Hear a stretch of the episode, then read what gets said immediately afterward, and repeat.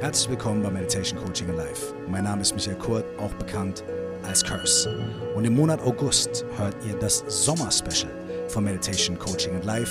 Heute mit dem Detox Rebels Podcast zum Thema perfekte und noch perfektere Fragen. Viel Freude damit.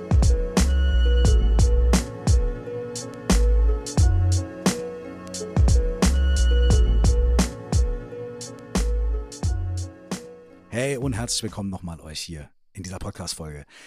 Die aufmerksamen und langjährigeren Hörerinnen und Hörer von diesem Podcast wissen, dass es immer einen Sommer-Special gibt im August. Nicht immer, aber so seit ein paar Jahren. Und dieses Jahr habe ich gedacht, okay, ich habe Bock, euch ein paar Podcasts näher zu bringen, bei denen ich zu Gast war. Denn selbst wenn ihr diesen Podcast hört und gerne hört, bedeutet es ja noch lange nicht, dass ihr den ganzen anderen Podcasts folgt und die hört, in denen ich dann irgendwie mal zu Gast war oder auf die ich dann mal hinweise oder Podcasts von Gästen, die bei mir zu Gast waren. Und deswegen haben wir in diesem Sommer fünf Podcast-Interviews von mir bei anderen rausgepickt zu verschiedenen Themen, um sie euch hier nochmal vorzustellen. Wir fangen heute an mit dem Detox Rebels Podcast. Da war ich schon zwei oder dreimal zu Gast und Jonas von Detox Rebels ist auch ein echt sehr geschätzter Kollege von mir. Detox Rebels machen wirklich super coole Sachen von Events bis zu Büchern, bis zu Business-to-Business-Beratungen und aber auch eben einen super Podcast, vor allem um solche Themen wie Gesundheit, Performance oder auch verantwortliche, verantwortlichen Umgang mit Performance, mit ähm, Methoden wie Biohacking, Mindfulness und so weiter, auch in so einem Business-Kontext. Denn manchmal hat man ja so das Gefühl, wenn Firmen ähm, Mindfulness, Achtsamkeit, äh, Biohacking und diese Sachen in ihren Kontext reinbringen wollen, dass sie eigentlich nur möchten, dass die Menschen, die da arbeiten, effizientere Arbeiterbienchen werden. Und wenn man verantwortlich mit sowas umgehen möchte, dann darf man bei sowas nicht so wirklich mitspielen, sondern die Menschen müssen natürlich immer im Vordergrund stehen und nicht irgendein Business und irgendeinen Profit. Und ich glaube und finde und bekomme das mit, dass die Detox Rebels das ganz wundervoll machen, wenn sie mit Firmen auch zusammenarbeiten, eben genau diese Aspekte da reinzubringen. Ich habe mich mit Jonas von Detox Rebels mehrmals unterhalten und in dem heutigen Podcast, den ich euch hier heute präsentieren möchte, haben wir sehr viel über Selbstreflexion gesprochen, über die Kraft von guten Fragen. Natürlich habt ihr in dem Podcast schon öfter über die Kraft von guten Fragen gehört und vielleicht habt ihr sogar mein Buch 199 Fragen an dich selbst abgecheckt. Und dennoch finde ich, sind in diesem Gespräch einige Dinge drin, die man echt noch neu entdecken kann. Und äh, als ich nochmal reingehört habe, habe ich selber auch noch mal ein paar Sachen neu entdeckt. Also, viel Freude mit dieser ersten Folge vom Sommerspecial 2023 und gleich legen wir los. Lieber Mike, schön, dass du wieder da bist, hier bei uns im Podcast, diesmal digital zugeschaltet aus Berlin. Jawohl, ey, vielen, vielen Dank für die Einladung. Schön, dass du da bist. Ähm, ich habe gesehen, du warst letzte Woche noch in äh, Jordanien. Wie kam es genau. dazu? Was hast du da gemacht? Ich bin eingeladen worden von einer NGO in Jordanien, also es ist eine, eine deutsch-jordanische Zusammenarbeit. Und die haben dort eine Konferenz gemacht zum Thema Jugend und Jugendpartizipation in politischen und sozialen Prozessen. Das klingt jetzt irgendwie sehr komplex, aber was das eigentlich bedeutet ist, wie kriegen wir Jugendliche dazu, teilzunehmen an gesellschaftlichem Wandel, an gesellschaftlicher Gestaltung und wie kriegen wir auch Leute, die dafür verantwortlich sind in der Politik und in den verschiedenen Organisationen dazu, die Jugendlichen damit reinzuholen, ne? auch die Tür aufzumachen. Und ich war vor zwei Jahren mit den gleichen Leuten in den palästinensischen Gebieten, äh, Israel, Palästina und auch in Jordanien für drei Wochen. Wir haben da Workshops gemacht mit Jugendlichen, sowohl im Mucke-Bereich als auch im Coaching-Bereich. Und das war so mega, dass wir es jetzt nochmal gemacht haben, jetzt halt irgendwie auf dieser Konferenz in Jordanien. Ja, und dann haben wir auch geguckt, wie wir Sprache als Ausdruck nutzen können. Also ich habe äh, Schreibworkshops dort gemacht was mega interessant war, weil die Leute natürlich auf Arabisch geschrieben haben. Und ich habe aber auch einen großen äh, Coaching-Workshop mit äh, ungefähr 100 Teilnehmerinnen und Teilnehmern gemacht, was auch derbe spannend war, weil die Unterschiede in Kultur und Background machen dann schon sehr viel, sehr viel aus. Aber unter den ganzen Schichten von Unterschieden sind wir natürlich doch alle gleich. Und beides war einfach wahnsinnig spannend zu sehen. Das war richtig, richtig, richtig schön. Ja, mega, hört sich echt äh, mega spannend an. Äh, eine Stadt, mit der du aber auch sehr verbunden bist, ist ja noch äh, Köln. In deinem neuen Buch hast du sogar von einem Erlebnis in Köln erzählt oder geschrieben. Was verbindest du eigentlich noch mit äh, Köln bzw. dem Rheinland? Für alle Zuhörer und Zuhörerinnen, ich bin in Köln, deswegen äh, interessiert mich das natürlich. Der Lokalpatriot. also, ich habe ähm, sechs, sieben Jahre in Köln gewohnt und war auch davor schon ganz, ganz, ganz viel in Köln, weil ähm, A, meine, meine damalige Freundin in Köln gewohnt hat und weil ich auch sehr viel mit der Kölner Rap-Hip-Hop-Szene zu tun hatte, auch schon seit den 90ern. Meine Eltern haben sich in Köln kennengelernt und ich habe auch noch Familie da. Also ich mich verbinde schon sehr viel mit der Stadt und der Umgebung. Ich habe da auch ein Studio gehabt. Also zu der Zeit, wo ich da gewohnt habe, habe ich mit Patrice, dem Sänger, zusammen ein Studio gehabt, was echt, das war eine legendäre Zeit. Äh, ganz viele krasse Künstlerinnen und Künstler haben da recorded und ihre Sachen gemacht von Sue aus Belgien über weiß ich, Gentleman und halt eben Patrice und ich und, und ganz viele andere Leute. Also ich verbinde mit Köln viel Musik, viel Kreativität, viel Freundschaft, äh, viel, viel gute Zeit. Wohne jetzt in Berlin und zwischenzeitlich war ich in Wien und auch mal in Amerika. Ich fühle mich eigentlich überall wohl. Aber Köln hat schon so einen besonderen Spot in meinem Herz, muss ich ganz ehrlich sagen.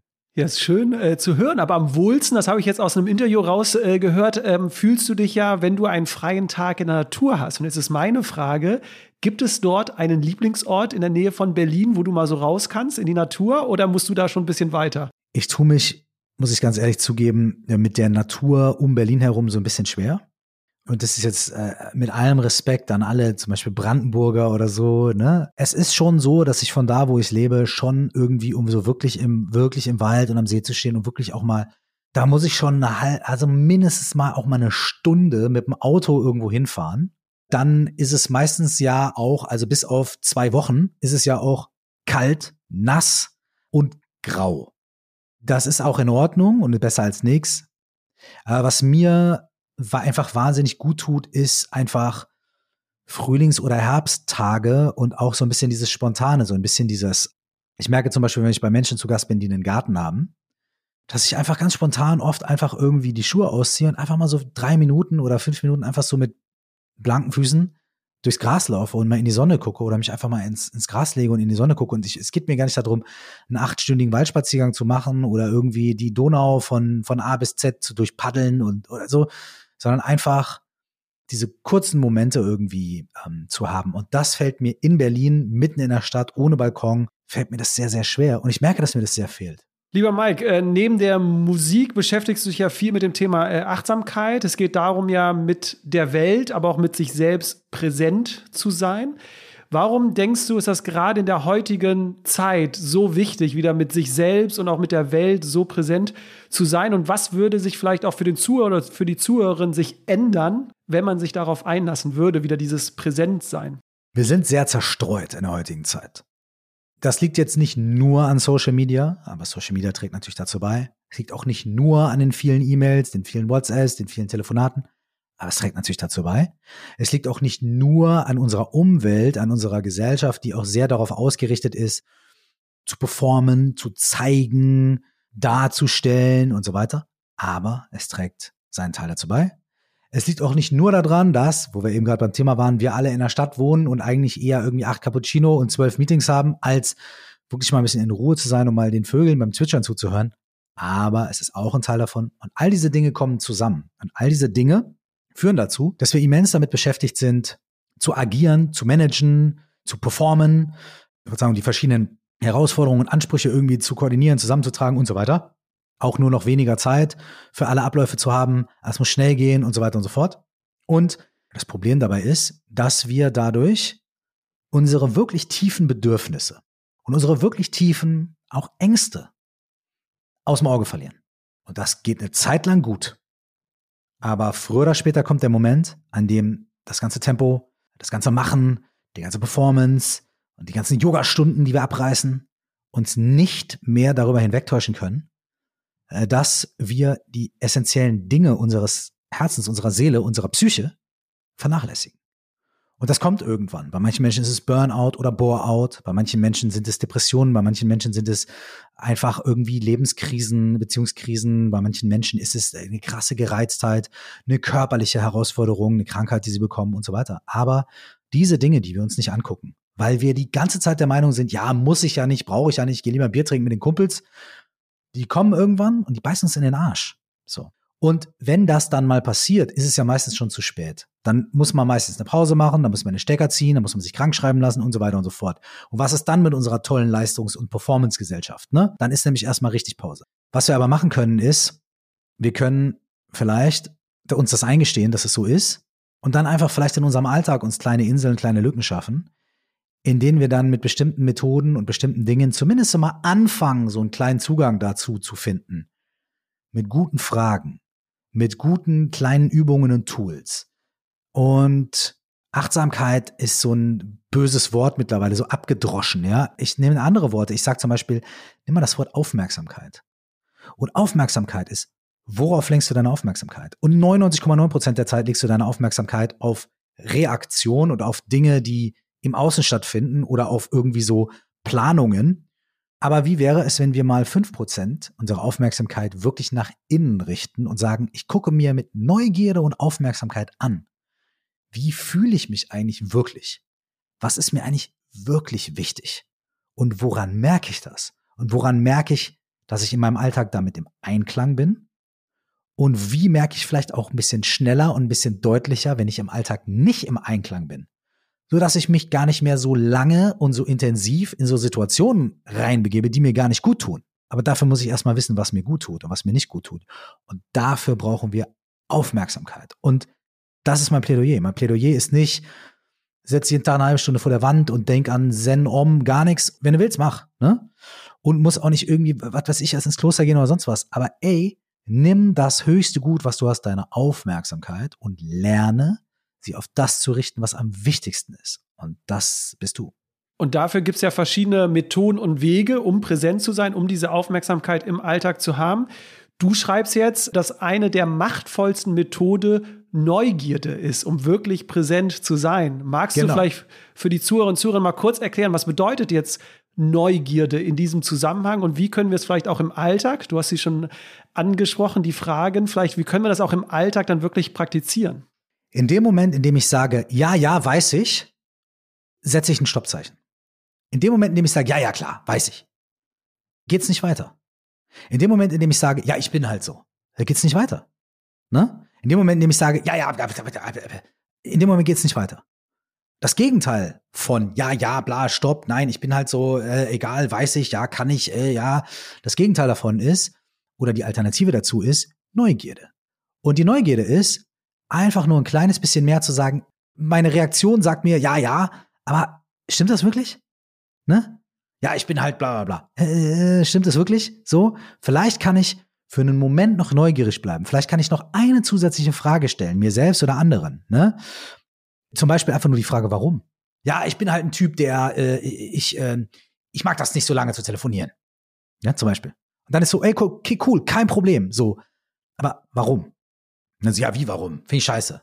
Okay, ja, aber warum? So, was liegt, was liegt dahinter? Ja, ähm, äh, Zeitverschwendung. Okay, warum?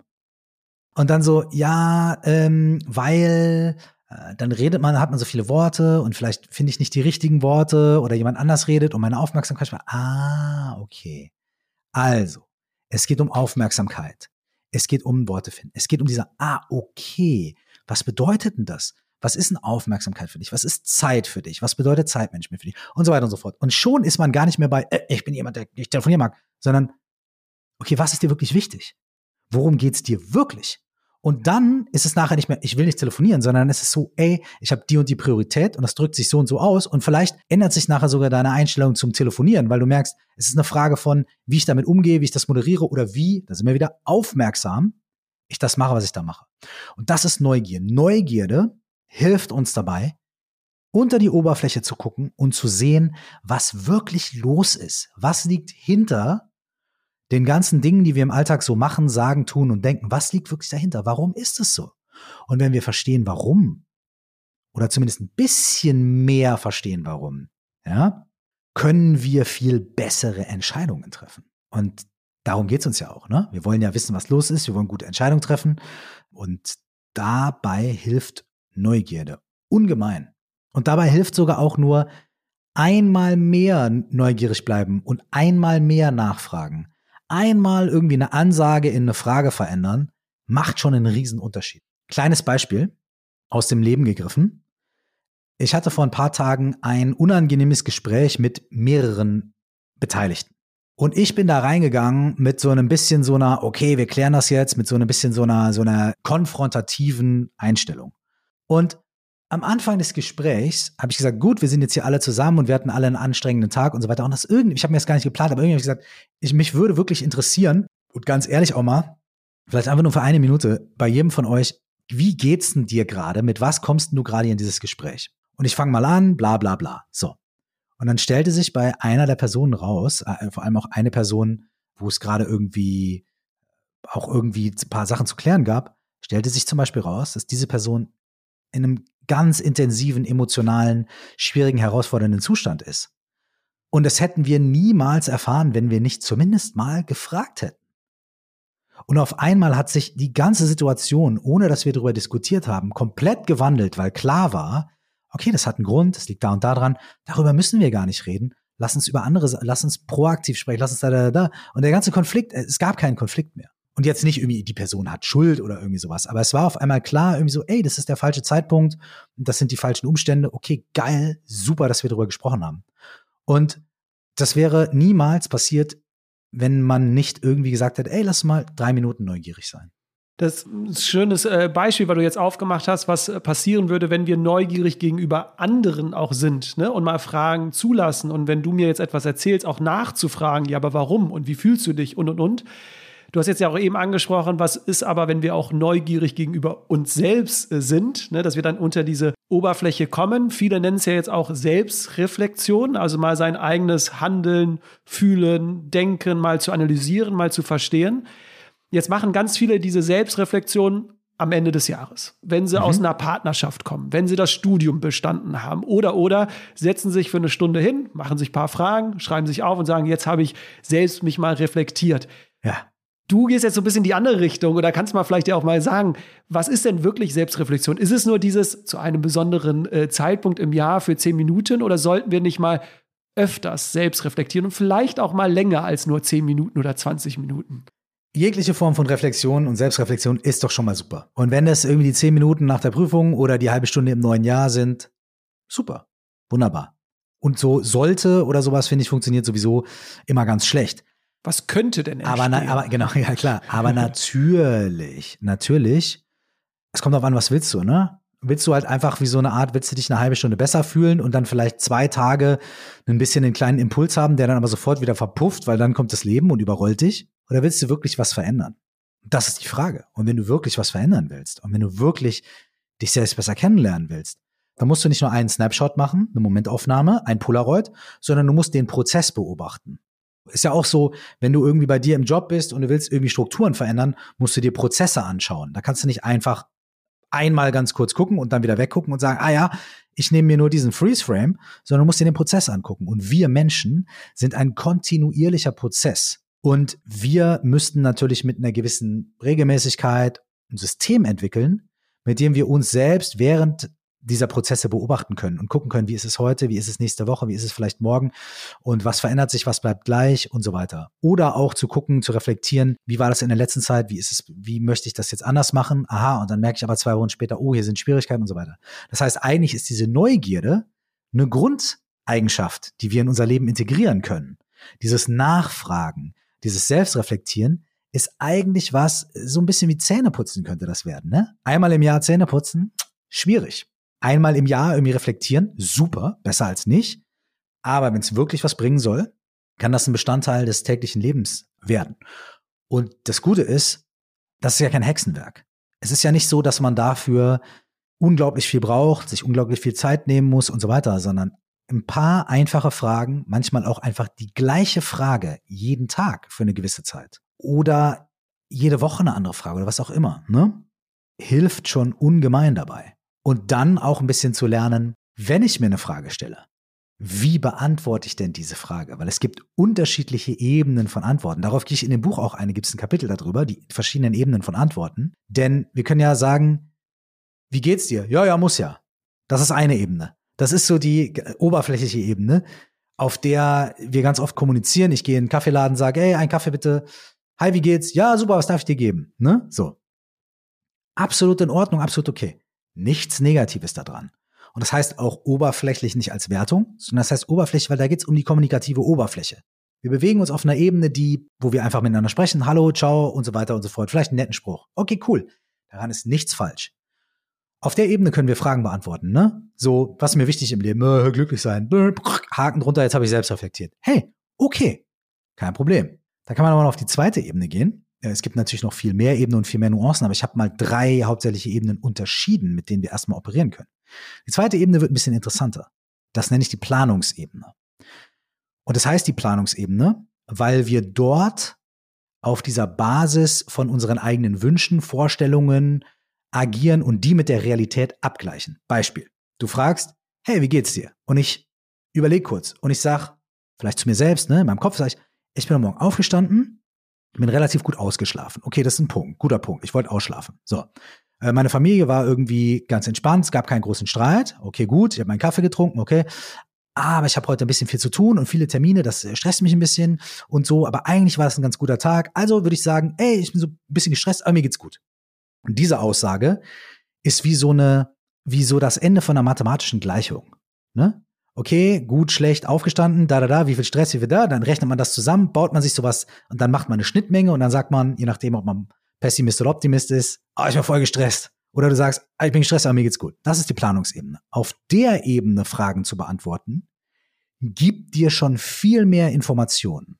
Weil das sagt dir nämlich, wie bewerte ich bestimmte Dinge, wie kommt das zusammen, was bewerte ich stärker, was hat mehr Einfluss auf mich und auf mein Verhalten und oh, oh, oh, oh, da kann man sich schon ein paar Notizen machen.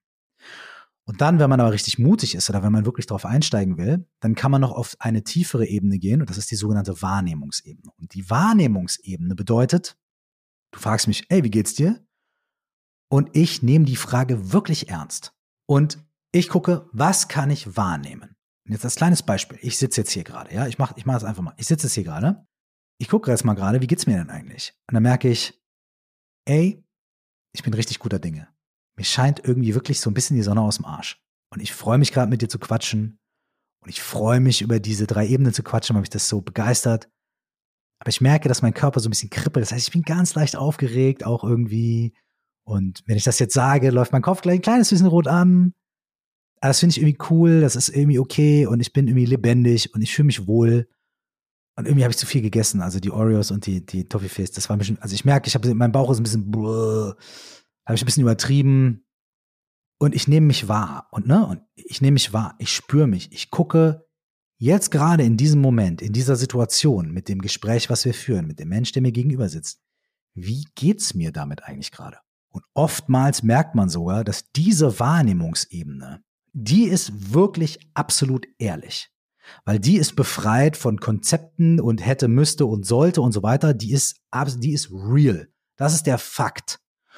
Und da merkt man auch manchmal, dass man da viel genauere Infos bekommt oder viel klarer noch irgendwie merkt, selbst wenn man auf der Planungsebene am Ende der Gleichung stehen hat, ja, mir geht's super, weil irgendwie die Rechnung stimmt, merkt man auf der Wahrnehmungsebene vielleicht was anderes oder umgekehrt. Und das ist auch eine sehr, sehr, sehr, sehr wichtige und nachhaltige Information. Und auf diese Ebene begeben wir uns in unserem Alltag sehr, sehr, sehr selten. Aber das ist die Ebene, auf der du wirkliche Erkenntnisse und wirkliche Veränderungen bekommst. Braucht ein bisschen Mut und braucht auch ein bisschen Training, das zu machen. Funktioniert vielleicht nicht beim ersten Mal, man ist abgelenkt, man denkt sich, was soll der Quatsch? Braucht ein bisschen Training, aber es ist wie Fitnessstudio. Du musst auch erstmal ein paar Mal die Handeln heben, bis du irgendwie ne, den Dreh rauskriegst. Und wenn man sich diese Fragen stellt, wenn man Selbstreflexion macht, kann man immer ein bisschen gucken, okay, auf welcher Ebene bin ich gerade und kann ich ein bisschen höher, kann ich ein bisschen tiefer? Kann ich vielleicht die Ebene wechseln? Und was sagt mir die Wahrnehmungsebene? Was sagt mir die Planungsebene? Wie bringe ich die Informationen zusammen? Und so gehst du wirklich auf Spurensuche bei dir selbst. Und das ist sehr, sehr spannend und sau hilfreich. Und am Ende kommt ja das raus, was möchte ich dann wirklich sein? Ne? Also die Frage ist ja immer, Du hast eben schon gesagt, wenn wir uns nur so kurz Zeit nehmen, können wir vielleicht kurzfristig etwas verändern. Ne, du hast die Impulse angesprochen, da sind wir kurzfristig äh, vielleicht glücklich, aber um langfristig was, hast du ja gesagt, müssen wir in diese oder können wir in diese Tiefe gehen. Und geht es dann da nicht so ein bisschen mehr um diese Identität sozusagen, die wir möchten, weil vielleicht viele fragen sich mal, was möchte ich erreichen, aber sich nicht zu fragen, wer bin ich eigentlich? Ne? Also es geht ja mehr um das Selbstbild, um die Identität, um die Bedürfnisse. Du hast es ja angesprochen. Ja, wir wachsen ja nicht als völlig äh, von der Welt getrennte Wesen auf. Wir bringen ja unseren Charakter mit und vielleicht unsere Prägungen mit, ne? Und oder unsere Biologie, aber wir wachsen ja auch in einem gewissen Elternhaus auf, in einem gewissen Umfeld und wir werden geprägt durch Erfahrungen, wir werden geprägt durch Erwartungen, sowohl als Kinder als auch nachher als Erwachsene und so weiter. Und dadurch entwickelt sich das, was wir unsere Persönlichkeit nennen, unseren Charakter vielleicht nennen, ne? Und wir sind wahnsinnig identifiziert mit dem, ne, mit unseren Vorlieben und Abneigungen und so weiter und so fort. So. Aber die sind ja teilweise auch angeeignet und antrainiert und so, ne? Und vielleicht auch stammen die aus einer Zeit, wo die mal richtig waren und uns geholfen haben. Aber jetzt irgendwie 20 Jahre später sind manche von diesen Sachen überhaupt nicht mehr so richtig passend und wir stecken aber in so alten Mustern fest. Und das führt manchmal dazu, dass wir, wenn wir Entscheidungen treffen, dass wir eigentlich die Entscheidungen aus der Vergangenheit heraus treffen. Aus alten Mustern gar nicht wirklich realistisch auf die jetzige Situation angepasst. Das führt auch dazu, dass wenn wir in Konflikten sind, in Beziehungskonflikten, in Jobkonflikten, dass wir immer wieder in diese alten Muster verfallen, die wir schon aus der Schule mitgenommen haben oder aus dem Elternhaus mitgenommen haben. Ey, daran ist nichts schlimm. Aber wir dürfen uns die Frage stellen, ist das wirklich hilfreich? Und wenn wir da was ändern wollen, wenn wir Muster verändern wollen, dann können wir uns einfach mal beginnen, diese Fragen zu stellen. Okay, wo kommt das her? Was will ich eigentlich wirklich? Was wäre ich, wenn das nicht mehr da wäre? Was wäre mein, äh, mein großer Wunsch? Ja.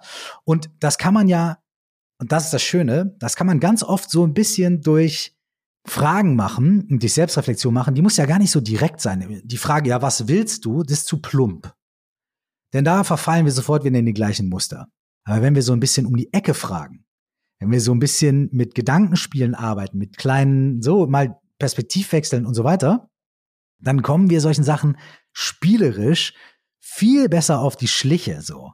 Also jetzt mal ein ganz blödes Beispiel. Ich blätter hier mal kurz irgendwie durch das Buch, ja, irgendwie. Es geht hier um Selbstreflexion, in, ne? Und zum Beispiel, wenn eine fremde Person dein Handy finden würde und Zugriff auf alle Inhalte hätte, mit welchen drei Sätzen würde ihr Aufsatz über dich beginnen?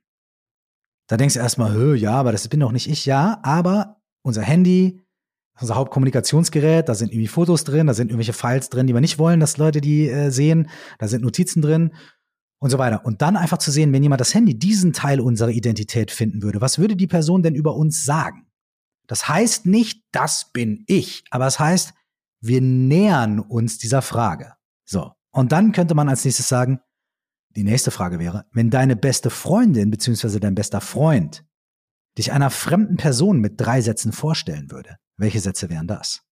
Und dann wechselst du wieder die Perspektive und dann sagst du, okay, und bester Freund, es, hat, ist eher was mit Wertschätzung, aber es ist auch was sehr Bekanntes, was auch, da kommen auch die Macken vielleicht irgendwie so, aber sehr liebevoll. Und dann könnte die Frage kommen, eine Person, die dich absolut nicht mag, stellt dich mit drei bis vier Sätzen vor. Was würde diese Person über dich sagen? Und dann, jetzt nähern wir uns eigentlich noch mehr der Sache, haben diese Aussagen über dich etwas gemeinsam? Egal ob ja oder nein. Wie erklärst du dir das? Und dann fügst du diese einzelnen Indizien zusammen und näherst dich einfach durch ein Gedankenspiel, durch ein Bla, näherst du dich so einer gewissen Sache. Das heißt jetzt immer noch nicht, yo, ich habe mich jetzt komplett selbst gefunden. Aber das zeigt dir verschiedene Aspekte durch deine eigene Reflexion von dir und wie Menschen das sehen und wie positiv ne, und so weiter und so fort. Und dann denkst du dir, okay, was, was steht da drunter? Und ich habe das ganze Buch ja für mich auch selber als Workshop durchgemacht und ich habe da zum Beispiel äh, für mich die Erkenntnis bekommen, die Person, die mich mag und die Person, die mich nicht mag, die würden wahrscheinlich das Gleiche über mich sagen. Nur die eine Person würde es loben und die andere Person würde es kritisieren. Das ist für mich eine sehr krasse Erkenntnis gewesen.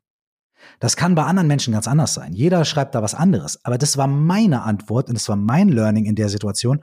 Und das hat mir sehr geholfen. Das hilft mir bei Authentizität und bei all diesen Dingen. Und das ist jetzt nur mal ein Beispiel dafür, wie wir durch schlaue Fragen und auch so ein bisschen um die Ecke gedacht und ein bisschen so, wie wir an sehr interessante Punkte kommen können. Und guck mal, das ist wie ein kleines Spiel. Das äh, dauert jetzt fünf Minuten, es macht Spaß, es ist so auch nicht bierernst. Aber am Ende hast du was, wo du sagst, ah, shit, okay, alles klar. Ja, man hört jetzt bei dir raus, äh, Mike, dass äh, ein Erfolgsfaktor der Selbstreflexion anscheinend die Qualität der Fragen sind oder die Art der Fragen. Du hast jetzt schon äh, einige Fragen aus deinem Buch äh, vorgelesen, denn du sagst dir ja, du möchtest ja die Menschen unterstützen. Deswegen hast du jetzt dieses neue Buch äh, geschrieben mit 199 äh, Fragen, also jetzt nicht mit wenigen ähm, Fragen. Jetzt hast du auch schon so ein bisschen erklärt, dass du dir das selbst wie eine Art Workshop gemacht hast. Das wäre nämlich meine Frage gewesen. Wie kamst du jetzt auf diese 199 Fragen sozusagen und sind das wirklich auch Fragen, die du dir immer wieder selbst äh, stellst? Also vielleicht kannst du da einen kleinen Einblick mal geben. Voll gerne. Also ich will dieses Buch seit mindestens zehn Jahren schreiben. Wahrscheinlich schon länger. Denn ich liebe Fragen. Ich liebe gute Fragen. Und ein Buch über Fragen zu schreiben. Ich kaufe auch irgendwie jedes Buch im Laden, was so irgendwie mit Fragen zu tun, also Fragebücher. Viele sind super, einige sind nicht super, äh, viele sind oberflächlich, einige nicht und so weiter und so weiter. Gibt es ganz viele tolle Sachen. Und ich wollte schon immer ein Buch über Fragen schreiben, weil ich immer gedacht habe, okay, man kann aber noch zusätzliche Aspekte dazu tun. Man kann es in verschiedene Workshops unterteilen und man kann den Leuten auch noch ein paar Anekdoten, ein paar Stories und ein paar Hintergründe mitgeben. Wie wir eben besprochen haben, zum Beispiel die drei Ebenen der Fragen, äh, der Antworten. Was ja auch ein Aspekt ist, das, worüber ich in dem Buch spreche, sodass du nicht nur Fragen hast, sondern dass du auch Tools an die Hand bekommst, um diese Fragen auf eine gewisse Weise zu betrachten und zu lösen. Ey, diese Fragen da drin, das sind zum Teil Fragen, die ich in meiner Coaching-Arbeit äh, irgendwie oft nutze, weil ich weil die einfach smart und clever sind. Äh, viele von denen habe ich natürlich nicht erfunden. Einige von denen habe ich aber irgendwie quasi äh, selber mir so auch in meinem Leben einfach quasi so ein bisschen erfragt und erarbeitet. Und das Buch ist unterteilt in 14 Workshops zu verschiedenen Themen und ich habe, während ich das Buch geschrieben habe, diese Workshops quasi im Selbstversuch gemacht. Denn ich wollte ja auch wissen, wenn ich jetzt die und die Frage stelle, okay, dann gebe ich die Antwort. Was wären dann irgendwie eine logische Folgefrage? Ah, am liebsten würde ich jetzt gerne das wissen. Na, dann habe ich das aufgeschrieben. Und dann, okay, wo führt mich das hin? Das heißt, diese Work, man kann die Fragen natürlich auch einzeln machen. Aber am besten ist es, wenn man die Workshops äh, wirklich Stück für Stück durch, äh, durchgeht, weil manche Fragen, wie du gerade gemerkt hast, auch aufeinander aufbauen und dadurch ein gewisses Ergebnis am Ende haben. Und ja, das ist äh, für mich auch im Selbstversuch äh, gestartet. Beinhaltet natürlich auch zum Beispiel so wirklich das Best-of von den Fragen, die mir in meinen Ausbildungen und in meinen ganzen Sessions und so weiter auch begegnet sind. Da sind äh, Fragen drin aus dem Buddhismus, aus dem Zen. Da sind Fragen drin aus dem systemischen Coaching.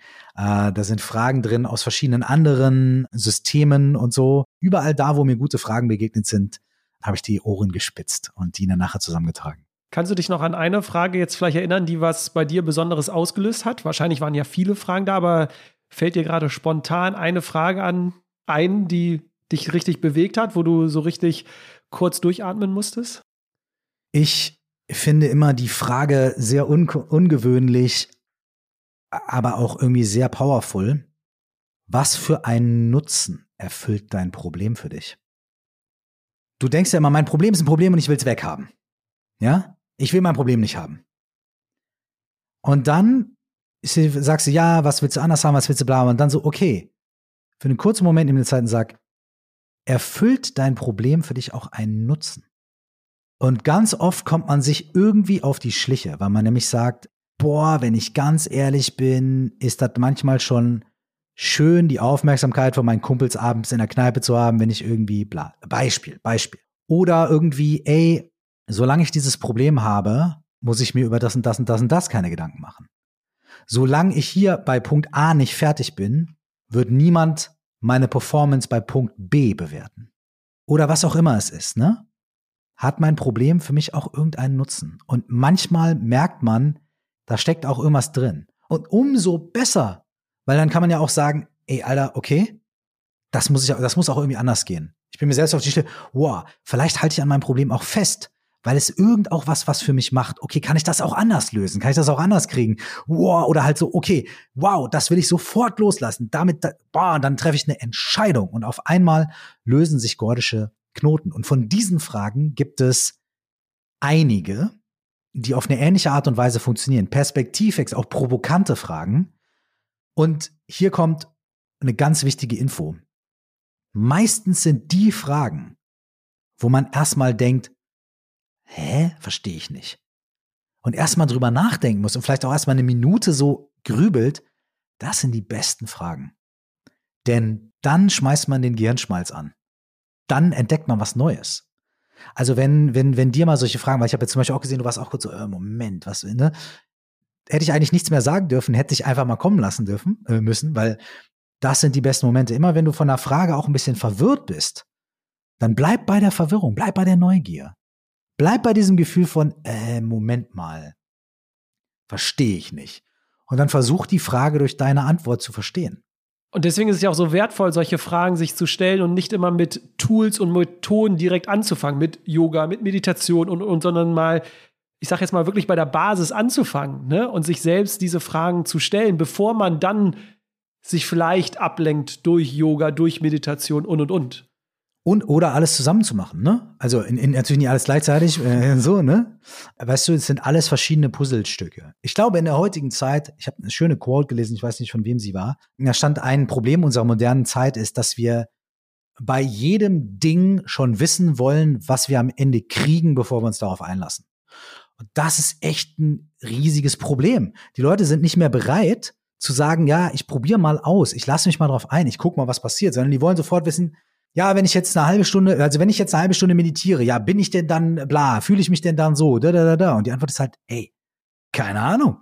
Sei neugierig und vor allem, jeder Mensch ist anders, probier es aus. Ja, aber wenn das mal bei mir nicht wirkt, dann ist ey, yo, wie oft hast du in deinem Leben schon eine halbe Stunde verschwendet? Was hast du zu verlieren, außer einer halben Stunde? Und bei diesen Sachen, bei diesen Fragen und bei all diesen Ansätzen, sei es jetzt Yoga, Meditation, all diesen Sachen, ist es ähnlich. Ey, sei neugierig und erwarte nicht, wenn ich dir schon sagen kann, die Antwort auf alles, das ist so wie, ich will den Film erst sehen, bevor ich ihn sehe. Und dass jetzt auf alle Fragen nicht eine positive Antwort kommt. Ich glaube, das ist auch allen klar. Es kann sein, dass durch manche Fragen ne, erst richtig dann das Problem aufkommt oder irgendwelche negativen Gefühle kommen. Und da hast du in deinem Buch einen schönen Satz geschrieben. Du hast selbst gesagt, der zwar radikal ist, aber der im Leben uns weiterbringen würde. Und zwar hast du gesagt, alles, was da ist, will was Gutes. Mhm. Vielleicht magst du das mal den Zuhörern und Zuhörern mal ein bisschen näher bringen, diese Perspektive, weil sie hat ja vielleicht eine andere Perspektive auf gewisse Dinge. Genau, der Satz ist, alles, was da ist, will etwas Gutes. Und jetzt müssen wir uns den einmal kurz angucken, den Satz. Was der Satz nicht meint, ist, hey, du hattest einen Autounfall, das ist doch eigentlich gut. Oder hey, du steckst in einer Lebenskrise. Oder beziehungsweise dir ist da was Schlimmes passiert, das ist doch gut. Das heißt es nicht. Aber es heißt folgendes. Allen Situationen in deinem Leben, die dir widerfahren sind, die für dich herausfordernd war, bist du bis heute auf eine Art und Weise begegnet, die es dir ermöglicht hat, immer noch hier zu sein, immer noch da zu sein, immer noch da zu sein, zu leben, am Start zu sein und weiterzumachen. Das heißt also, du bist bisher mit allen Dingen, die dir widerfahren sind, auf eine bestimmte Art und Weise irgendwie umgegangen, hast gelernt, das für dich zu verarbeiten. All die Arten, auf die du mit deinen Problemen, deinen Herausforderungen, deinen traumatischen Erfahrungen, deinen Ängsten und so weiter umgegangen bist, sind intelligente Strategien, die du entwickelt hast, um der Welt, wie sie sich dir präsentiert hat, entgegentreten zu können. All deine Angewohnheiten, deine Methoden, deine Strategien also sind intelligente Strategien, die du mal entwickelt hast, um mit der Welt und den Schwierigkeiten, die sich dir präsentiert haben, gut umzugehen. Heute, zehn Jahre später, 15 Jahre später, ist vielleicht der Schutzpanzer, den du dir aufgebaut hast, weil du in deiner Beziehung so enttäuscht worden bist, dass du gesagt hast, ich werde mich nie wieder verletzen lassen, ich traue keinem mehr, um mal ein plakatives Beispiel zu nehmen. Dieser Schutzpanzer sorgt heute vielleicht dafür, dass du Schwierigkeiten hast, menschliche Beziehungen aufzubauen, Schwierigkeiten hast, wirklich Nähe zuzulassen und so weiter. Und heute ist diese Person, die dich verletzt hat, vielleicht gar nicht mehr da und der neue Mensch in deinem Leben ist ganz wundervoll, aber trotzdem trägst du das noch mit dir rum. Und für dich, irgendwo in dir drin, merkst du, ey, das tut mir nicht gut. So. Jetzt kannst du dann sagen, ja, ich will das weghaben, ne, oder du kannst sagen, ja, ich bin halt so, ist halt so, fertig. Aber beides bringt dich nicht weiter. Und dieser Satz, alles was da ist, will etwas Gutes, der eröffnet eine neue Perspektive, der macht einen neuen Vorschlag. Und zwar sagt er, dein Verhalten oder dein Muster oder dein Problem, was du hast, das ist entstanden irgendwann mal aus gutem Grund. Das wollte nämlich mal irgendwas Gutes. Es wollte dich mal davor schützen, dass dein Herz gebrochen wird. Es wollte dich davor schützen, dass deine Chefin auf dir rumtrampelt. Du hast dieses Verhalten aus gutem Grunde entwickelt. Und heute kannst du dir aber als Mensch mit mehr Erfahrung, als Mensch in anderen Umständen, kannst du dir erlauben, dir das anzugucken und zu sagen, ey, das ist nicht, ich will das weghaben, schlecht, da, da, da, sondern ey, das wollte mal was Gutes, ich bin dankbar, das hat einen gewissen Zweck für mich erfüllt. Es hat mal was gemacht in meinem Leben, was mir wichtig war. In meiner jetzigen Situation, mit meinem jetzigen Wissensstand, ist das immer noch hilfreich? Oder gibt es vielleicht was anderes? Kann ich das vielleicht durch was anderes ersetzen?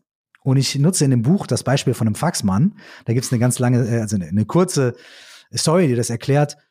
Da geht es dann darum, dass, äh, dass es eine Firma gibt, die gibt es seit 50 äh, Jahren und da wurde, war, früher war der wichtigste Mann am Platz, war mal der Mann am Fax. Ne? Der war für die Kommunikation zuständig. Und heute in dem Zeitalter von E-Mail äh, braucht man den gar nicht mehr, aber der ist immer noch da und der nimmt wahnsinnig viel Platz ein. Da stehen 100 Faxgeräte um den rum und er hat schlechte Laune und pöbelt im Flur rum, weil er nichts zu tun hat den ganzen Tag. Da kann man jetzt sagen, ja, den schmeißen wir raus, den entlassen wir und so weiter und dann schmeißt die Faxgeräte weg, aber der ist äh, im Betriebsrat organisiert und es gibt alles Riesenprobleme. Oder man kann sich überlegen, alles, was da ist, will etwas Gutes. Dass diese Person da ist, das will, wollte mal was Gutes, das hat mal geholfen, der war mal die wichtigste Person am Platz. Und auch, dass der jetzt im Flur rumpöbelt, will was Gutes, weil der will mich auf was aufmerksam machen. Auf einen Blindspot von mir will es mich aufmerksam machen. Und dann zu sagen, okay, ich nehme das so an, ich erkenne, was will das Gutes, was steckt dahinter, es geht um Kommunikation, es geht um gute Kommunikation, es geht um Input und Output, okay, dann kann ich sagen, das ist mir wichtig. Was kann heute stattdessen an die Stelle treten? Wir brauchen kein Fax mehr, heute nehmen wir was anderes, weiß ich nicht, Rauchzeichen, ja. Und dann aber zu sagen, du bist ein super Mitarbeiter gewesen, hier schenke ich dir irgendwie eine Flasche Shampoos oder, oder Portwein, ich schicke dich in den Urlaub. Und der gute Punkt ist auch der, du gibst der Person aber ein Handy mit, was nur One-Way funktioniert. Warum das so ist, das müsst ihr in meinem Buch nachlesen. aber genau, es gibt dann so ein, zwei so kleine Nuancen. Und diese Sache, alles was da ist, will etwas Gutes, hat was mit positiver Akzeptanz zu tun, nicht von Missständen, aber damit, dass du so, wie du bist, schon aus einem guten Grund bist. Das heißt nicht, dass du so bleiben musst, weil du vielleicht heute bessere Strategien finden kannst, geilere Lösungen finden kannst. Aber dafür musst du nicht irgendeinen Teil von dir kaputt machen, wegmachen, nein, will ich nicht und so weiter, sondern kannst sagen, ey, das war mal für was gut, ich erkenne das an, ich schicke das in den Urlaub oder in die, in den Ruhestand und es kann was anderes an die Stelle treten. Und was da drunter liegt, ist auch das Erkennen davon, dass du ein bestimmtes Bedürfnis hattest oder hast das irgendwie erfüllt werden muss. Und dann kannst du gucken, ist das heute noch da? Brauche ich das heute noch? Und wenn ja, kann ich das anders erfüllen und so weiter. Es ist echt eine sehr wirkungsvolle Form von Selbstcoaching, wenn man, wenn man möchte, dass man anhand von bestimmten Fragen machen kann. Aber, und das schreibst du auch in deinem Buch, es hat ja nicht nur Auswirkungen auf uns selbst, sondern natürlich auch auf Auswirkungen auf Partnerschaften, auf Beziehungen. Äh, du zitierst in deinem Buch äh, Schulz von Thun, äh, wer sich selbst versteht, kommuniziert besser. Könnte man nicht sogar einen Schritt weiter gehen und sagen, wer sich selbst versteht, führt bessere Beziehungen? Ich glaube schon, ja. Und zwar nicht nur Liebesbeziehungen, sondern alle Beziehungen. Ich glaube, das, wie ich in die Welt gehe, hat 100% damit zu tun, wie ich zu mir selbst stehe und wie ich mit mir selbst umgehe. Es geht ja gar nicht anders, weil ich bin ja für mich das Maß aller Dinge. Ne? Ich sehe ja alles durch meine Augen und fühle alles durch meine Haut und denke alles durch meinen Kopf. Das heißt, mein Verhältnis zur Welt kann sich nachhaltig nur verändern und verbessern, wenn sich mein Verhältnis zu mir selbst verbessert. Und in dem Moment, in dem ich neugieriger mit mir selbst bin, kann ich auch neugieriger mit der Welt sein. Und in dem Moment, in dem ich etwas entspannter und sanfter mit mir selbst bin, denke ich mir vielleicht, okay, ich bin ein ganz schöner Hansel und die anderen Leute sind wahrscheinlich auch ähnlich Hansel wie ich. Okay, lass uns ein bisschen entspannter miteinander sein und so weiter. Die Selbstreflexion, ich weiß nicht, ich glaube, es war, genau, es war Rilke, ich zitiere frei, das größte Geschenk, was man in der Liebe machen kann, ist den anderen auf seinem Weg durch die Einsamkeit zu begleiten. Das finde ich wahnsinnig schön, weil das bedeutet nämlich, ich muss meinen Weg gehen. Ich muss mich kennenlernen und so weiter. Und wenn ich das tue und ich meinen Weg beschreite, dann weiß ich oder dann kann ich dir den Raum geben und dich dabei begleiten, dass du auch deinen Weg gehst. Und dann gehen wir den gemeinsam. Dann versuche ich nicht, dich zu heilen, dich zu verbessern, dich zu verbiegen, dich irgendwie zu manipulieren, sondern dann gehe ich deinen Weg durch die Einsamkeit gemeinsam mit dir. Und das ist, ich liebe das. Ich finde das sehr, sehr powerful.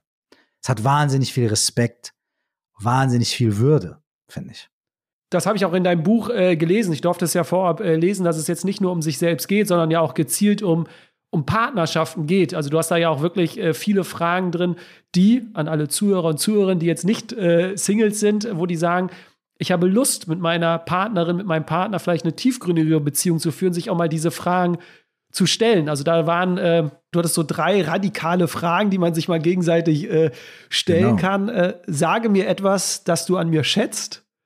Sage mir etwas, das wir gemeinsam haben. Und sage mir etwas, das ich wissen genau. sollte. Und da ist der Punkt. Sag mir etwas, das du an mir schätzt. Und dann sagt die Person was. Und dann sagst du Danke. Dann stellst du die zweite Frage. Sag mir etwas, das wir gemeinsam haben. Und dann sagt die Person, ne? Und dann sagst du Danke. Und dann sagst du Sag mir etwas, das ich wissen sollte. Das kann ganz schön scheppern. Und, und nicht nur eine von, Runde, sondern vielleicht nee, sogar mehrere Runden. Dann ne? sagst du Danke. Und dann wechselt es, kommt die andere Person dran. Dann sagt die andere Person, okay, sag mir was, was du an mir schätzt. Sag mir etwas, das wir gemeinsam haben. Und sag mir etwas, das ich wissen sollte. Und wenn man das mal 10 oder 20 Minuten hin und her spielt, da rappelt's aber im Karton. Ähm, denn äh, das, was ich wissen sollte, das muss ja nicht nur negativ sein, das kann ja auch positiv sein. Oder es können irgendwelche Träume, Fantasien, Ängste sein und so weiter. Irgendwelche Dinge, über die man sonst nicht spricht. Aber auf einmal schaffst du einen Rahmen und vor allem schaffst du auch Vertrauen. Du sagst, das schätze ich an dir. Das habe ich mit dir gemeinsam. Und das ist eine Sache, die ich dir noch nicht gesagt habe, aber die du wissen solltest, weil ich dich schätze und weil wir so viel gemeinsam haben. Es bereitet den Boden für ganz viele Sachen. Das kann man wirklich mal so, das kann man auch mal erstmal im Selbstexperiment machen. Da ist es ein bisschen abgeschwächt, aber dann kann man zum Beispiel sagen, schreibe drei Dinge auf, die du an deinem Partner schätzt. Schreibe drei Dinge auf, die du mit deinem Partner gemeinsam hast. Und schreibe drei Dinge auf, die dein Partner wissen sollte. Und dann kannst du für dich selber schon mal irgendwie ein bisschen das Türchen mal aufmachen und das kann man aber natürlich auch in der Partnerschaft machen. Das kann man zum Beispiel auch im Team machen. Man kann es leicht entschärfen. Man kann sagen, hey, es geht hier nur ums Team, nur um die Zusammenarbeit, aber auch da können schon die Fetzen fliegen. Und da kann man wirklich so versteckte Konflikte oder so versteckte, verstecktes Sand im Getriebe sehr, sehr, sehr schnell aufdecken und lösen, wenn man da mal zehn Minuten mit dem Team macht. Du hast jetzt die Tür schon angesprochen und ich glaube, ich hoffe, dass jetzt in den letzten Minuten die Menschen verstanden haben, warum es sinnvoll sein könnte, sich mal mit sich selbst zu beschäftigen, diese Fragen zu stellen. Viele Menschen haben aber ja, Mike, ich meine, das kennst du, haben Angst davor, diese Tür aufzumachen, weil sie sozusagen nicht dahinter blicken möchten. Und ich hatte letztens noch ein Interview mit dir äh, gesehen, da hast du einen Satz gesagt, den du sehr toll findest, der dich sehr geprägt hat. Und ich dachte mir, den will ich heute mit dir auch besprechen, denn du hast gesagt, die Wahrheit wird dich befreien, aber davor wird es dich abfacken. Ja. Und ich glaube, so vielen Menschen geht es ja, die haben jetzt sozusagen Angst, diesen Schritt zu gehen, aber dahinter lauert ja die Wahrheit und die wird dich befreien. Was würdest du denn jetzt diesen Menschen mitgeben, die genau jetzt dort stehen und sagen so, ich meine, das hat dich ja auch damals wahrscheinlich getriggert. Wie hast du da vielleicht die Lösung gefunden und gesagt, nee, ich will diese Wahrheit jetzt wissen, obwohl es mich abfuckt im ersten Moment? Ich sage, dass Zielfokussierung kann dich zum Ziel führen, aber auch die Hürden führen dich zum Ziel. Denn die Hürden zeigen dir, wo es lang geht wenn du einen Staffel in den Dings, einen Hürdenlauf machst, die Hürden zeigen dir, wo es lang geht. Du musst dahin laufen, wo die Hürden sind. Denn dann kommst du irgendwie nachher im Ziel an. Und der Punkt ist der, wenn ich zum Beispiel sage, mal als Beispiel, ich wünsche mir mehr Freiheit im Leben. Ich will jetzt mehr Freiheit. Das erste, was ich merken werde, ist, wo ich noch nicht frei bin. Ich werde nicht als erstes Freiheit finden, sondern ich werde als erstes finden, wo bin ich noch nicht frei, wo habe ich noch Hürden und so weiter und so fort. Und dann kann ich die Flinte ins Korn werfen und sagen, oh nein, Freiheit, das ist ja so weit entfernt und ich bin nicht so frei. Oder ich kann sagen, die Hürden weisen mir den Weg. Und ich gucke mir das an. Wo bin ich nicht frei? Warum? Was kann ich tun? Wo bin ich noch nicht frei? Warum? Was kann ich tun? Und so weiter. Und deswegen ist es so, die Wahrheit wird dich befreien, aber erst wird sie, wird sie dich abfacken. Das ist ein Satz von Gloria Steinem. Sie hat nicht abfacken, sondern piss you off. The truth will set you free, but first it will piss you off. Das bedeutet, dass wir ja oft keinen Bock haben, uns diese Sachen anzugucken bei uns selbst. Auch aus gutem Grund, weil die ersten Sachen, die dahinter liegen, eben nicht romantisch sind und eben nicht so toll sind. Ne? Du findest eben nicht sofort die Erleuchtung, wenn du meditierst, sondern du findest erstmal den ganzen Schmutz in deinem Geist. Und du findest auch erstmal nicht Freiheit, wenn du so willst, sondern du findest erstmal, wo du nicht frei bist. Aber wenn du über diese Hürden gehst, wenn du mit denen arbeitest, wenn du dir davon den Weg weisen lässt, dann wirst du auf der anderen Seite was finden. Aber dafür musst du erstmal durch, die, durch den Quatsch gehen. Es gibt ein Beispiel, was mich wahnsinnig beeindruckt hat. in der Artus-Sage, also die Sage von den Rittern der Tafelrunde. Da geht es ja darum, dass die sich alle zusammen an einer großen Tafel einfinden und dann kriegen sie den Auftrag, den heiligen Gral zu finden. Und der heilige Gral ist irgendwie der Kelch des unsterblichen Lebens oder der Erkenntnis oder was auch immer man, wie immer dass man das interpretiert. Es ist auf jeden Fall so, dass der größte Grad an Erleuchtung, Selbsterkenntnis, den du finden kannst. Und dann stehen die alle vom Tisch auf und machen sich auf die Suche. Die machen sich nicht alle zusammen auf die Suche, sondern einzeln. Und da passiert Folgendes, und das ist krass jeder dieser Ritter reitet, also das ist ein Schloss, ne, und das ist vom Wald umgeben. Jeder dieser Ritter reitet an der Stelle in den Wald hinein, die für ihn am dunkelsten aussieht. Auf der Suche nach dem heiligen Gral reiten die an die Stelle des Waldes, die am dunkelsten aussieht.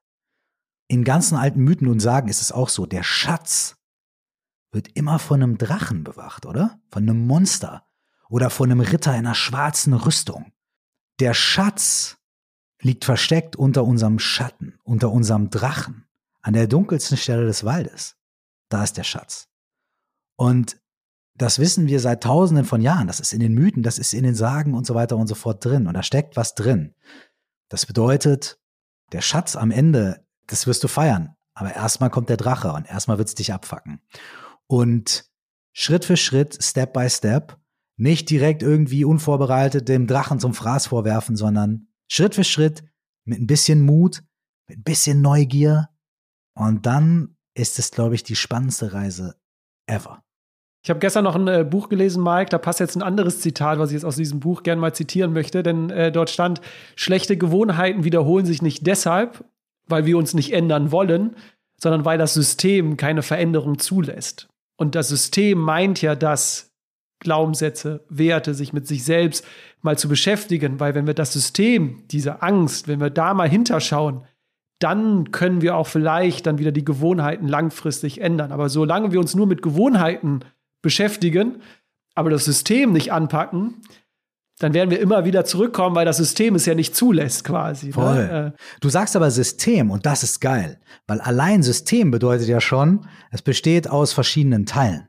Und unser großer Trugschluss ist ja der, dass wir, sagen, ich bin ich, bin ich, bin ich, bin ich, fertig. Ich bin eine Person, ein Ding, eine, eine Entität, Identität, fertig, Ende aus. Ich bin halt ABC. Und solange wir das so denken, lässt sich ja nicht viel machen. Aber wenn wir sagen, okay, ich bin vielleicht ein System, was aus verschiedenen Teilen besteht, was aus verschiedenen Abläufen besteht, schon haben wir viel mehr Freiheit zu sagen, okay, ich gucke mir mal die einzelnen Teile des Systems an. Und vielleicht gibt es einen kleinen Teil des Systems, den ich fixen kann oder den ich verändern kann. Und wenn du einen Teil, stell dir eine komplexe Maschine vor, wenn du einen Teil veränderst, verändert sich der Ablauf der ganzen Maschine. Und so ist es auch nicht mehr so, boah, ich bin, es ist so viel, was ich ändern muss. Nee, nee, vielleicht musst du nur zwei, drei kleine Teile verändern und auf einmal äh, kommt die Maschine in einen ganz anderen Gang oder fliegt auseinander und du musst sie neu zusammensetzen oder whatever. Freud hat ja zum Beispiel auch schon den Menschen zumindest mal in drei Teile äh, geteilt, in irgendwie äh, das Ego, das It und das äh, Super-Ich, ne, das Über-Ich. Ja. Und ähm, da hat zum Beispiel dieses, dieses Super-Ego, das hat zum Beispiel die Aufgabe, dich zu regulieren, dich an Normen zu binden und so weiter. Also dir zu sagen, mach mal nicht zu viel, sei mal nicht zu vorlaut, halt dich mal zurück, nee, das kannst du nicht ändern, das schaffst du nicht und so weiter. Und auch das will was Gutes, weil die Aufgabe davon ist es, dich irgendwie nicht aus dem gesellschaftlichen, familiären Freundschaftssystem rausfallen zu lassen, weil du auf einmal voll der Hallodri wirst, sondern dich so in gewisse Normen zu bringen. Aber da ist auch der innere Kritiker, diese innere Stimme, die uns ständig erzählt, dass wir scheiße sind, die ist da auch drin. So. Und wenn wir jetzt mal verstehen, irgendwie, okay, dass dieser innere Kritiker oder dieses, äh, diese regulative Teil von mir ist nur ein Teil von mir und ich kann dem vielleicht auch mal sagen, ey, halt mir die Klappe oder ich kann verstehen, wofür dieser Teil da ist und anstatt zum Chef mache ich ihn mal zum Mitarbeiter, dann haben wir viel größeren Zugriff auf uns. Und das ist, wenn du sagst, ey, das System, das System lässt es so lange nur nicht zu, wie wir, wie wir das Gefühl haben, ah, das System, das ist in sich geschlossen, da kann ich nichts machen. Aber sobald wir sagen, nee, nee, das ist ein System, wenn ich mir einen Aspekt rauspicke, kann ich vielleicht was machen, dann kannst du mit kleinen Schritten an kleinen Punkten direkt was verändern. Voll. Und dieses System hast du ja auch in deinem Buch abgedeckt. Es geht um viele Bereiche, Partnerschaften, Finanzen, um sich selbst und, und, und. Und äh, vielleicht eine Botschaft, äh, Mike, die wir jetzt noch mit rausgeben können, weil du hattest ganz am Anfang das angesprochen. Wir Menschen denken immer, wir machen etwas um zu. Und ich glaube, das ist ja, glaube ich, der Sinn auch hinter deinem Buch. Es gibt kein richtig oder falsch im Beantworten der Fragen. Es gibt kein Ankommen sozusagen. Es gibt nicht, es geht nicht darum, irgendwas zu erreichen, sondern es geht darum, vielleicht in der Stille zu sich selbst zu finden, um dann langfristig eine Veränderung herbeizuführen, wenn, und das als Betonung, wenn man mit dem Leben vielleicht unzufrieden ist, so wie es aktuell ist. Es geht darum, halt anzusetzen und zu beginnen und anhand von diesen Fragen einfach mal eine gewisse Tür aufzumachen und vielleicht auch zu erkennen, genau, es gibt kein richtig und falsch für diese, Fra für diese Antworten. Es gibt keine richtigen oder falschen Antworten. Es ist ja auch kein Buch der Antworten, sondern ein Buch der Fragen. All deine Antworten sind richtig für dich in dem Moment. Und vielleicht sind deine Antworten morgen schon anders. Es gibt zum Beispiel in der Mitte vom Buch so einen Boxenstopp, wo unter anderem auch die Frage auftaucht, wie hättest du diese und jene Frage vor zehn Jahren beantwortet? Und wie glaubst du, wirst du sie in zehn Jahren beantworten? Und allein das zeigt dir ja schon, dass selbst bei derselben Frage du als Mensch ein Prozess bist, ein System bist und was sich immer weiter entwickelt. Und das ist doch eine gute Nachricht, weil die gute Nachricht ist, hey, wenn es immer weitergeht, gibt es auch immer Hoffnung für Veränderung, immer Hoffnung für Updates und äh, immer Hoffnung für neue Wege. Mike, ich habe am Ende jetzt noch eine abschließende Frage, bevor wir dazu kommen. Ähm, erstmal äh, vielen Dank, finde ich, dass du dieses Buch geschrieben hast. Und ich will es kurz erklären und vielleicht magst du kurz noch was dazu sagen, weil ich beschäftige mich jetzt auch seit mehreren Monaten, Jahren mit diesen ganzen Themen, darf mit ganz vielen Experten, Expertinnen sprechen und alle bestätigen das so ein bisschen mein Gefühl, dass ich so das Gefühl habe, dass wir Menschen aktuell in der Gesellschaft immer mehr konsumieren. Also wir versuchen immer, ob es, ob es Wissen ist, ob es Erlebnisse sind, ob es Emotionen sind. Also wir wollen nur noch dieses, diesen Konsum erleben und nehmen uns selten noch die Zeit, es wirklich zu verstehen oder sich die Zeit wie du auch meinst, diese Neugierde und wirklich mal zu verstehen, was hat denn jetzt gerade der andere zu mir gesagt oder wie fühle ich mich denn wirklich? Und deswegen finde ich jetzt dein Buch kommt irgendwie zur richtigen Zeit, um wirklich die Menschen auch einzuladen und zu sagen, nicht nur konsumieren, egal ob es Wissen, Erlebnisse sind, sondern wirklich verstehe es auch mal oder wende es auch an, setze es um. Und deswegen, äh, das schon mal von mir, äh, finde ich, kommt es zur richtigen Zeit, dieses Übungsbuch. Ey, vielen Dank, Mann. Hammer. Nee, ich habe äh, dir zu danken. Und die letzte Frage, Mike, äh, die stellen wir jetzt neuerdings in meiner Podcast-Folge. Man muss ja dazu sagen, Mike war wirklich der allererste Gast, der sich in diesem Podcast auf mich eingelassen hat. Damals, vielleicht erinnerst du dich, Mike, habe ich nach der Superpower äh, gefragt. Das war, das war die Einstiegsfrage. Jetzt haben wir eine Abschlussfrage, die ein bisschen anders ist. Und zwar, du weißt, unser Motto ist ja immer, wir wollen nicht mehr machen, sondern vielleicht einfach nur etwas anders machen.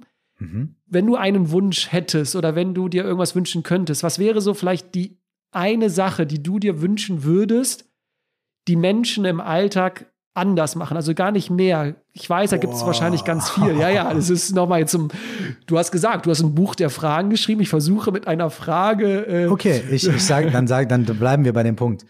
Ich wünsche mir, dass wir alle eine Frage länger neugierig miteinander bleiben.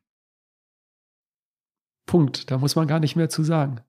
Du hast jetzt dieses äh, neue Buch äh, geschrieben, 199 Fragen an dich, gibt es überall äh, zu kaufen, ob es im Online-Store ist oder man tut etwas Gutes der Buchhandlung von nebenan und geht äh, persönlich vor Ort äh, vorbei.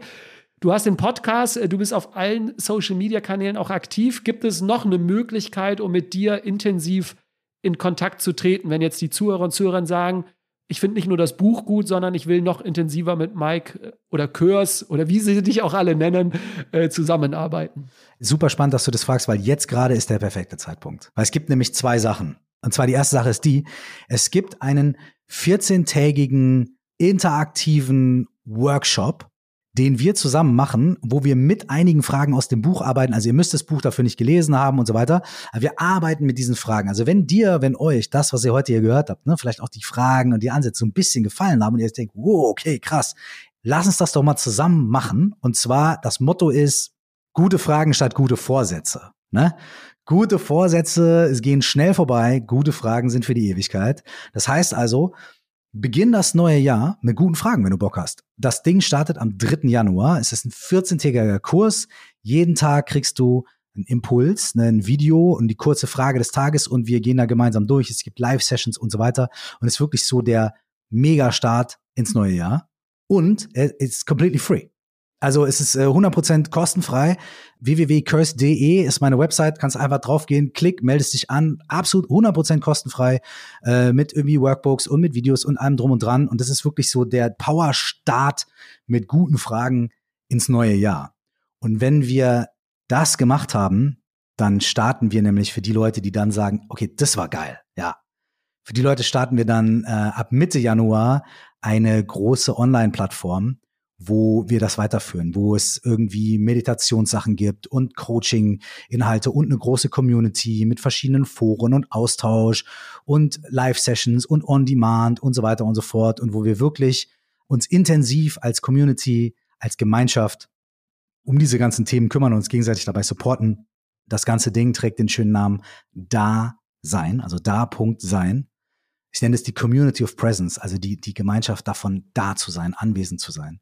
Und äh, genau, das launcht äh, Mitte Januar. Aber wenn ihr Bock habt, einfach weiter reinzuschnuppern und ein bisschen mehr von diesem komischen Fragentypen zu hören, let's do it. Ey, gute Fragen statt gute Vorsätze. Der Kurs heißt die Fragen deines Lebens und das Ding startet im Januar und it's free und come by. Join us. Ich würde mich wahnsinnig freuen.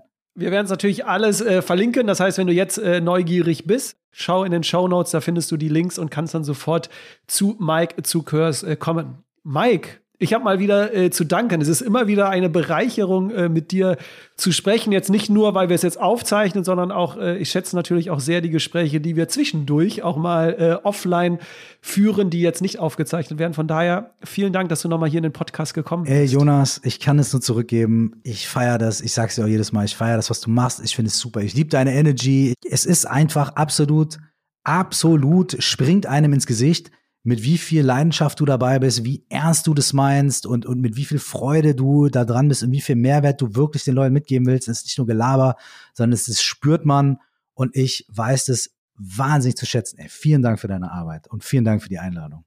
Das lasse ich jetzt erstmal sacken. So, liebe Zuhörer und liebe Zuhörer, lieben Dank äh, dir, Mike. Egal wo du bist, du kennst es noch einen schönen Tag, macht's gut und bis bald. Tschüss.